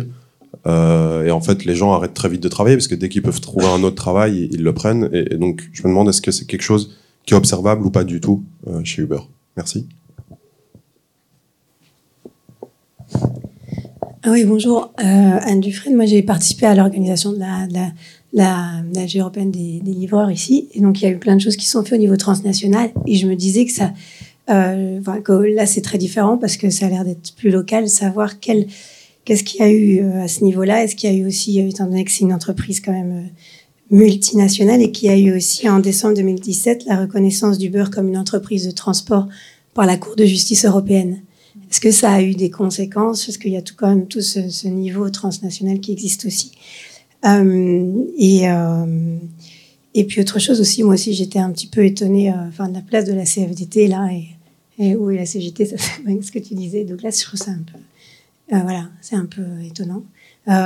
Et autre chose encore, savoir un petit peu si si justement les, les, les, collectifs, enfin, j'ai pas très bien compris le lien entre les deux, enfin, l'articulation des répertoires d'action entre les costumes cravates et les, euh, voilà, comment, comment ça se joue exactement? Est-ce qu'il y a une vraie complémentarité entre ces deux types d'acteurs ou est-ce que euh, euh, c'est pas toujours facile? Encore une question ou bien vous avez cette matière Non, oui, Encore, monsieur? Bonjour et merci pour euh, cette, euh, cette, étude qui, en effet pose très bien le problème. Euh, J'ai deux questions ici. Donc, je me demandais quel était le poids de la CSPFO et celui de la CFDT, si vous aviez par exemple un nombre de sympathisants, d'adhérents par rapport à celui de la, CGT, pour mettre ça par exemple en, relief. Et, et surtout, bah, ça c'est une sous-question, quels sont leurs moyens de pression? Manifester euh, en mec classe, ok, c'est chouette, mais est-ce qu'ils ont des contacts, comme par exemple la, CGT qui peut bloquer la presse imprimée pour, euh, pour faire un gros moyen de pression, quels sont le, le leurs euh, Et deuxième question, je m'éloigne un peu du sujet, c'est monsieur derrière moi parlait de, de modèle. Alors, ici c'est un modèle qui emploie des humains, ce qui n'est pas le cas de, l'avenir, enfin du moins j'en suis convaincu quand on voit que le problème ici posé en France et qu'en France, il y a déjà pas mal de, taxis autonomes. Euh, donc, si vous avez déjà anticipé dans votre étude ou un modèle d'étude pour, pour intégrer euh, cette donnée-là. Merci. Je vais juste vous poser cette question. On a, on a donné le modèle euh, des plateformes, euh, notamment dans le transport de personnes, comme le modèle de l'avenir. Et on vient de l'entendre avec monsieur, avec les taxis euh, autonomes, les taxis volants, etc., etc. Et je voulais vous demander, quand on voit ce tableau ici, on voit, bon, statut, modèle dual, salarial, indépendance. Donc, on veut clairement séparer le salaire. Je parle de, euh, du, du syndicat des VTC, hein, je ne parle pas de la, la CFDT. Alors, quand je vois la rémunération, donc ils veulent un tarif minimum et donc un tarif réglementé. Ils veulent inter- un interlocuteur et on parle de l'État. Et euh, on veut, je vois dans la clôture, on veut un numerus clausus. Alors, c'est exactement. C'est exactement le modèle du taxi. Alors, est-ce que vous croyez pas que euh, finalement pour ces jeunes gens euh, pour qui euh, l'avenir c'est Uber, finalement leur avenir c'est au fond le taxi? Alors, petite, vous avez parlé sur le juste petite parenthèse sur les les, les Shibani. Euh, je me suis pas égarée pour le coup parce que de fait c'était un exemple, mais il y en a plein en fait. Il y a de fait ce qui pour qu'il y ait une mobilisation, il faut qu'il y ait un sentiment collectif. Et le sentiment collectif, il passe par différentes euh, différents éléments et euh, euh, et la question justement de de, justement la question de l'assignation raciale, ça revient régulièrement dans tous les échanges. Il y a, des, des, dans, dans toutes les discussions informelles, dans c'est c'est un élément qui revient de manière systématique. Donc j'ai mis les Shibani, mais il y en a plein d'autres. Euh, c'est juste un, ferment du collectif. Voilà. Donc c'était. Euh, après, est-ce que euh, donc euh, est-ce que c'est un modèle viable? Alors ça, je, je c'est un peu compliqué. Euh, je vais peut-être recouper avec la question des, des, euh, des finalement des, des, des taxis et des taxis autonomes. Euh, initialement, euh, Uber, quand c'est quand c'est quand c'est lancé aux États-Unis, il y a une spécificité, c'est que c'est un travail d'appoint. Euh, ou alors c'est un travail euh, qui vient s'additionner aux autres emplois qu'on a par ailleurs. C'est pas un emploi principal. Et, euh, et finalement, on peut, on peut, le, on peut quasiment l'appréhender comme ça. C'est qu'initialement, c'était ça. En France, c'est un emploi principal, sauf qu'en fait, euh, concrètement, ils peinent, euh, ils peinent, euh, ils peinent vraiment à en vivre. Les, ce qui ce qui est, ce qui est en effet intéressant sur la question du modèle des taxis, c'est que euh, ce que nous expliquent les leaders euh, syndicaux, euh, c'est que au début, ils nous expliquent qu'en fait, on s'est planté. On a cru que les taxis c'était nos, nos, ennemis. Et en fait, c'est eux qui ont tout compris. En gros, c'est ça qu'ils nous disent. Ils ont tout compris. Ils ont compris qu'en fait, c'était toutes ces mesures numerus clausus, etc., tarifs réglementés, c'était une bonne chose. Et au début euh, du mouvement, euh, il y avait même dans les négociations une volonté d'intégrer une partie des chauffeurs VTC dans euh, dans les taxis, parmi les taxis. Après, dans les négociations, c'est passé à la trappe et, et puis le, le- les, sujets se sont déplacés. Mais il y a vraiment eu ça. Donc il y a eu donc modèle d'avenir. En tout cas, ça a été quasiment pensé comme tel à un moment donné et ça a été abandonné. Mais c'est vrai que le modèle qu'ils qu'ils défendent est extrêmement proche. Ça, c'est euh, c'est évident. Après, sur les taxis euh, autonomes, ce qu'on voit à l'heure actuelle, c'est qu'il y a des expérimentations. Euh, il y a eu des accidents à un moment donné, donc on a arrêté les expérimentations. Ce qui, les, chauffeurs en parlent en disant finalement nous on est juste dans, un, dans une période de transition. On est en train de se battre pour un métier qui va disparaître. Je lis pas l'avenir. Après, ce qui est, toujours compliqué, euh, c'est tous les débats autour de l'automatisation. Euh, c'est que euh, l'automatisation, c'est extrêmement difficile. Vous avez tout un tas de scénarios différents pour évaluer les effets sur en termes d'emploi. Est-ce que vraiment ça va supprimer massivement de l'emploi et tout? Il y a vraiment des calculs très très différents. Et, je serais bien en mal de de, de trancher là-dedans. Ce qu'on sait, c'est que l'automatisation, elle supprime jamais totalement le travail. Euh, Il y a des déplacements euh, qui s'opèrent. Après, est-ce qu'il y aura plus de chauffeurs à l'avenir? J'en sais rien. Pour l'instant, quand même, les expérimentations, elles euh, sont pas extrêmement concluantes. La, CGT, c'est une question qu'on s'est posée tout de suite. On a été extrêmement étonnés, justement, que la CGT soit pas présente. Parce qu'on s'y attendait, pour nous, c'était une évidence. Et après, ce qui s'est passé, c'est que ce que nous ont expliqué les leaders, celui de SCP-VTC, qui initialement donc s'est tourné vers l'UNSA, euh, explique qu'il est allé voir au début la CGT, mais qu'il a trouvé, il nous dit, il en a trouvé porte close. Euh, donc, euh, que finalement, on considérait que les indépendants, ben, c'était pas leur, euh, leur objet. C'est son discours. Hein. Euh, donc après, il s'est tourné vers l'UNSA. Il avait un contact là-bas. Euh, et euh, ce qu'il a argumenté, il a argumenté sur le fait qu'il voulait être indépendant, autonome, et que l'UNSA lui permettait ça, finalement, d'éviter la grosse structure qui viendrait cadrer la mobilisation. Et, et on les a pas vus revenir. Enfin, la CGT ou Solidaire, en effet, sont, sont pas du tout revenus on doit faire un entretien, mais qui n'est pas encore fait euh, de ce côté-là pour comprendre justement leur absence, parce que c'est nous aussi ça nous a vraiment euh, étonné euh, au début. la CFDT, ils sont arrivés vraiment en cours de route, et quand on regarde la manière dont ils sont arrivés, ça a été vraiment porté par un individu qui s'est vraiment qui, qui a porté cette cause-là et qui s'est d'ailleurs confronté à beaucoup d'obstacles parce qu'il y avait aussi, alors c'est peut-être ce qui va expliquer aussi la question de la CGT, mais c'est une hypothèse à vérifier, c'est le poids des taxis aussi. C'est qu'il était difficile de s'engager à la fois du côté des taxis et du côté des VTC. Euh, Est-ce que la même chose est valable pour la CGT Peut-être. Je, je, pense que c'est une hypothèse à, creuser. Du côté de la CFDT, en tout cas, lui, il a vraiment dû s'opposer en interne euh, parce que justement, il était vu comme, euh, enfin, c'était mal vu par rapport aux au, taxis qui étaient défendus euh, par la, la, CFDT. Alors sur le turnover, alors, on a un problème euh, concrètement sur cette enquête, c'est la question des données stats. Euh, c'est que, euh, par exemple, les salariés, on les avait, on les a jamais eus. Enfin, ils n'étaient pas comptabilisés. Euh, à l'heure actuelle, on a maintenant un nouvel outil, c'est le registre du VTC que j'ai évoqué tout à l'heure. C'est le seul élément qu'on a. Qui est très partiel en fait. Donc il y a du turnover, c'est sûr. Enfin, du côté des, des, salariés à l'époque, parce qu'il y, il y en a très très peu maintenant, les salariés, moi j'avais rencontré des capacitaires qui m'expliquaient qu'ils les gardaient un mois ou deux max. Donc les salariés, ça tournait énormément. Euh, mais j'ai pas de chiffres pour le coup et ça c'est un objet de grosse frustration euh, pour pour savoir justement comment ça tourne. Les, acteurs euh, des mobilisations mettent pas en avant comme un frein à la mobilisation.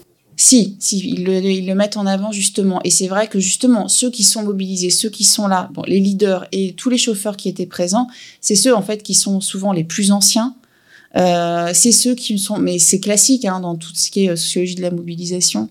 Euh, c'est souvent ceux qui s'en sortent en fait le mieux. C'est ceux qui ont réussi, qui ont fait plus de réseaux, qui sont plus implantés dans la profession, qui ont développé une clientèle privée. Donc ils sont les moins précaires des précaires, ce qui est grand classique.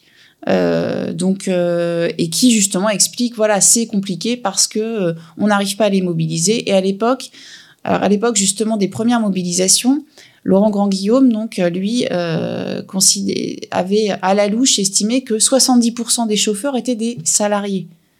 Et ceux-là, clairement, euh, c'était impossible de les mobiliser, parce que c'était des personnes qui étaient extrêmement précaires, qui devaient payer tous les jours genre 85-90 euros à leur capacitaire, donc qui, qui, qui c'était extrêmement compliqué de, de, se positionner, puis qui, qui, qui était qui tournait beaucoup.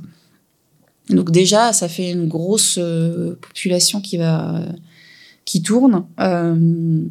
Euh, et euh, mais de fait, oui, bien sûr que c'est un frein à la mobilisation. Et ceux qui, nous en fait, à force de faire toutes les mobilisations, bon, ils nous connaissent, mais parce que aussi c'est toujours un peu les mêmes.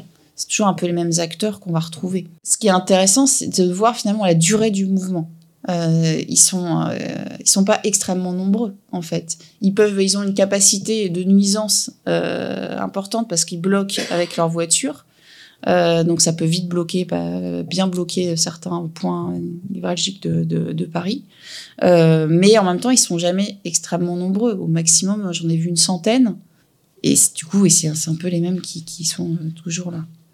Euh, donc c'est pareil du point de vue des, euh, des euh, du poids des organisations syndicales, le nombre de sympathisants, etc. On n'a pas non plus réussi à avoir de chiffres. Il y a eu à un moment donné un gros débat parce qu'il y a une commission qui s'est constituée et il fallait justement démontrer le nombre de d'adhérents euh, qu'on avait. Initialement, en fait, ces organisations, elles, euh, ces leaders expliquaient qu'ils cherchaient surtout pas à ce que les gens adhèrent, il fallait juste une représentation. Et à partir du moment où il y a eu cette commission, par contre, là, il y a eu, ils sont rentrés dans une logique d'adhésion. Euh, et là, il y en a un seul qui est passé. En fait, c'est FO et SCP-VTC n'a pas pu, n'a pas obtenu de place dans cette commission. Mais a priori, ils, ont, ils sont en recours parce que le dossier ne serait pas parvenu à la préfecture. Enfin bref. Donc, dans les mobilisations, ce qu'on voit clairement systématiquement, c'est que SCP, VTC, FO, CAPA, euh, c'est ceux, enfin, les, mobilisés sont, euh, s'en revendiquent davantage que la CFDT. Ah oui, les questions de coordination internationale et décisions de la Cour européenne et tout. Euh, Est-ce que ça a dû, eu des effets?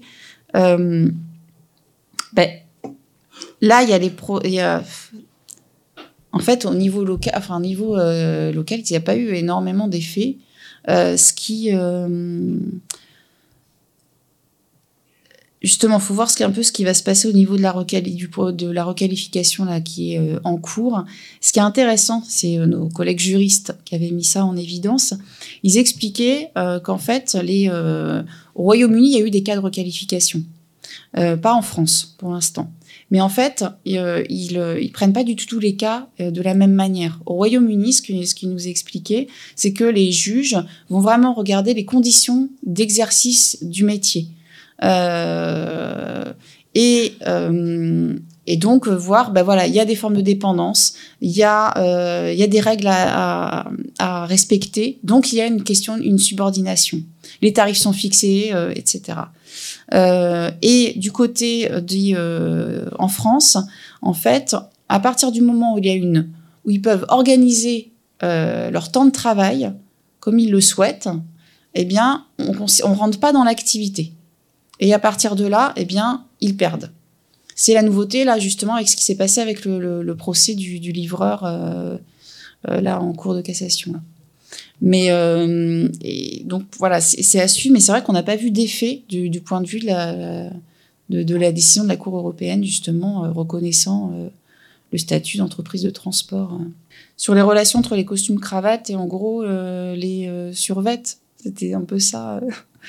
Bah, justement, c'est ça qui est ambivalent. C'est à la fois un jeu de mise à distance parce que sur la scène publique, c'est la scène médiatique, il s'agit de euh, faire donner une bonne image du mouvement, donc costume, cravate, service professionnel, etc. Et euh, on met à distance euh, ceux qui vont ceux qui vont un peu rentrer davantage dans la confrontation. mais en même temps, ce que je disais tout à l'heure, on s'appuie dessus. C'est un outil, c'est un moyen de pression dans certains moments. Donc, on les met pas en avant mais on les garde un peu comme, euh, comme un moyen de pression euh, par ailleurs. Avec aussi des mouvements intéressants. On, a, on, a un on en a un qui un personnage qui lui faisait partie de ceux qui bloquaient les locaux, etc. Et puis en fait qui est passé euh, dans, qui est passé leader de FO.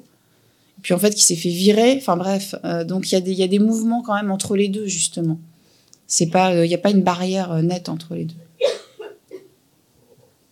Voilà, je pense que vous avez fait le tour le, le premier lot. On va, on va, donner la parole à monsieur pour terminer, et monsieur qui a une information à donner, et on clôturera. Oui, bonjour. bonjour. Euh, moi, je ne connais rien du tout dans tout ce qui est syndicat français, mais euh, oui. personnellement, je travaillais pour une plateforme numérique euh, ici à Bruxelles, mm. qui s'appelle 10 minutes, et, euh, et euh, donc, on, enfin, on, il dépend de... Enfin, c'est surtout le, les clients qui est, qui est mis à l'avant, et on travaille comme indépendant, donc c'est à 6 000 euros maximum par an. Et on gagne, on peut faire son tarif soi-même, c'est-à-dire, euh, mmh. par exemple, moi je travaille en plomberie, on demandait 30, 30, 30 euros de l'heure au client et euh, on retire 20 euros de commission pour la plateforme et 10% des impôts. Voilà, bon, je voulais dire que on n'était pas, on n'est pas traité comme des humains, pas, en fait, parce que on est plutôt euh, dépendant des clients et de la plateforme numérique. Donc, enfin, n'importe qui peut faire une plateforme euh, et euh, en ayant fait des études euh, d'informatique ou autre et faire sa petite société, sa start-up. Hein. Mm. En fait, mm. ben voilà, mm. voilà, je voulais juste dire. Oui, parce que j'ai pas parlé des clients, mais c'est vrai que les clients ont un poids central dans tout ça, parce qu'il y a des questions, enfin, tu, tu l'as tout à l'heure, des, évaluations.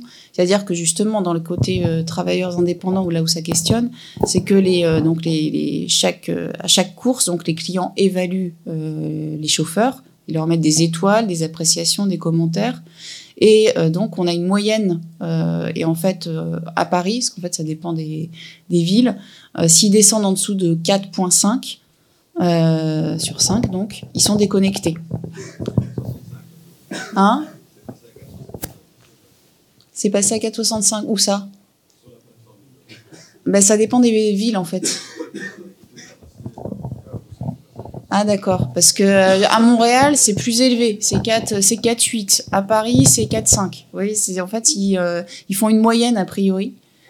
Et, euh, et c'est vrai que quand on note enfin sur 5, on peut se dire bon bah 4 sur 5, c'est pas une mauvaise note en tant que telle. On n'a pas l'impression de saquer quelqu'un en fait. Sauf que 4 en fait, si tout le monde met 4, ça ça chute très très vite et ils peuvent se retrouver donc déconnectés voire euh, après euh, leur compte suspendu. Et c'est là que ça, justement, dans ces cas-là, on voit la dépendance à l'application euh, parce qu'on n'a plus de revenus à ce moment-là. Oui, la déconnexion est un licenciement en réalité. Bah, c'est une sorte, enfin, justement, c'est, c'est, c'est un des arguments qui est avancé pour les requalifications. Oh, oui, c'est, enfin, c'est une information bruxello-bruxelloise, je ne sais pas si elle va vous intéresser. Bah. Euh, il euh, y, a un procès qui a été, qui a été mené par la Fédération belge des, taxis, justement par rapport, puisque vous parliez de, de la conséquence de, de l'arrêté de, de la Cour de l'Union européenne. effectivement, sur cette base-là, bon, on a mené un procès qui euh, demande effectivement que euh, des sociétés comme Uber, mhm. euh, puisqu'elles elles agissent dans le domaine du transport rémunéré de personnes, mhm. et bien qu'elles soient donc reconnues, en tant que telles et que donc elles se, elles se conforment aux réglementations des pays membres. Hein, c'est exactement ce que dit la Cour de justice européenne. Mhm. Et donc, on aura d'ici, à, mon avis, avant la fin de l'année, une décision à, à Bruxelles ce sera peut-être symbolique, hein, puisque Bruxelles a ce poids symbolique d'être la capitale de l'Europe. Euh, on espère qu'on aura une décision favorable. Et alors, je m'excuse si, j'ai pu vous paraître euh, un peu agressif au jeune homme là, concernant les taxis, euh, les, taxis autonomes. Je voulais juste vous dire, c'est vrai que vous n'avez pas personne ne peut répondre, effectivement, parce qu'on n'a pas de boule de cristal, mais on peut quand même se référer au passé, puisque si on prend l'exemple, par exemple, euh, du euh, pilote automatique dans l'aviation. Il a été inventé en 1912. On est mm. quand même 104 ans plus tard et toujours deux pilotes dans l'avion. Donc c'est pas certain du tout. Voilà. Voilà, c'est peut-être un petit peu hors sujet, mais enfin, je me questionne quand même comment se fait-il que l'image de la voiture doit encore être liée à la voiture de fonction Comment se fait-il que les chauffeurs doivent euh, se vouloir euh, en costume cravate, qu'il y ait peu de femmes? Je trouve qu'il y a là beaucoup de traits extrêmement archaïques ou réactionnaires et que je pense que dans le modèle, moi je me souviens de la ville de Mexico avec tous ces petits taxis où toute population confondue prend un taxi je trouve extrêmement curieux que dans nos villes, euh, nos grandes métropoles occidentales, nous soyons en train de reproduire un système de voitures euh, à la oligarque. Ça ne me semble pas vraiment être le, modèle euh, qu'une grande partie de la population souhaite. Voilà, merci. Monsieur je voulais juste demander, parce que je pense que je n'ai pas bien compris, qu'est-ce que vous voulez exactement dire quand vous dites modèle de la grande remise alors, ça veut pas de répondre à votre question en même temps. Euh, en fait, le modèle de la grande remise, c'était ce qui existait avant. Avant, en fait, on avait le, les taxis et la grande remise. Les, donc, les taxis, modèle réglementé euh, par l'État, etc. La grande remise, en fait, c'était des travailleurs indépendants certains salariés pour travailler euh, pour des entreprises de grande remise, c'était les services de voitures de chauffeurs privés qui travaillaient essentiellement pour les hôtels, les entreprises, euh, où vous aviez par exemple des mises à disposition, par exemple toute la journée, euh, et qui étaient donc très très bien rémunérés. Et donc ce modèle-là, ça reste en fait le modèle de référence pour SCP, VTC et FO. C'est pour ça qu'ils sont en costume cravate il le revendique en fait comme un modèle justement de euh, côté classe en fait. C'est un beau métier euh, et c'est revendiqué comme ça parce que j'offre une prestation de qualité Et justement, et initialement, c'était je me distingue des taxis. C'est eux le low cost, en fait. Il y a, cette, cette, cette tension. Et finalement, il y aurait une sorte de renversement qui reviendrait mettre en question cette identité-là. Et donc, on a encore des on a encore, en fait, du coup, ça s'est transformé en secteur VTC à la place de la grande remise. Et donc, on a pour le coup là une diversité de situations. C'est-à-dire qu'on a des chauffeurs qui travaillent uniquement par les applications, qui eux euh, sont pas forcément en costume cravate. Hein, euh, ils mettent un peu ce qu'ils qui, veulent, sauf quand ils bossent pour euh, chauffeurs privés qui leur imposent une cravate rouge. Et après, vous avez des, des chauffeurs qui eux continuent d'avoir des courses privées, mais ils sont vraiment très peu nombreux parce qu'il faut du réseau. C'est souvent des cas, moi ceux que j'ai rencontrés qui avaient une clientèle privée, c'est plutôt des chauffeurs, c'est là que je trouvais les chauffeurs les plus âgés et qui étaient plutôt dans des cas de reconversion professionnelle et qui utilisaient leur, euh, en fait, les réseaux, euh, les réseaux dont ils bénéficiaient auparavant dans euh, leur activité. Par exemple, j'en ai un en tête qui faisait de l'import-export avec la Chine il s'est reconverti, ça c'est sa boîte, c'est euh, n'a pas fonctionné. Il a dû mettre la clé sous la porte. Il s'est reconverti comme chauffeur VTC. Euh, il a aussi une moto-taxi. Déjà, il a du patrimoine qui lui a permis de payer cash la voiture, le moto-taxi, ce qui change un peu la donne. Euh, et puis après, en fait, il a contacté tous ses anciens clients chinois pour dire voilà, maintenant je fais ça. Et donc, il a beaucoup de mise à disposition justement pour d'anciens clients à lui. Donc lui, il articule appli et chauffeurs privés. Mais il faut quand même énormément de ressources. Donc euh, ils sont euh, quand même très euh, marginaux, ceux-là. Donc ceux-là s'en sortent. Mais en fait, ils s'en sortent grâce aux courses privées. Pour le coup. Et ils sont plus proches de la grande remise. Ok, je pense qu'on peut clôturer ici. Voilà, je remercie Sophie Bernard et monsieur.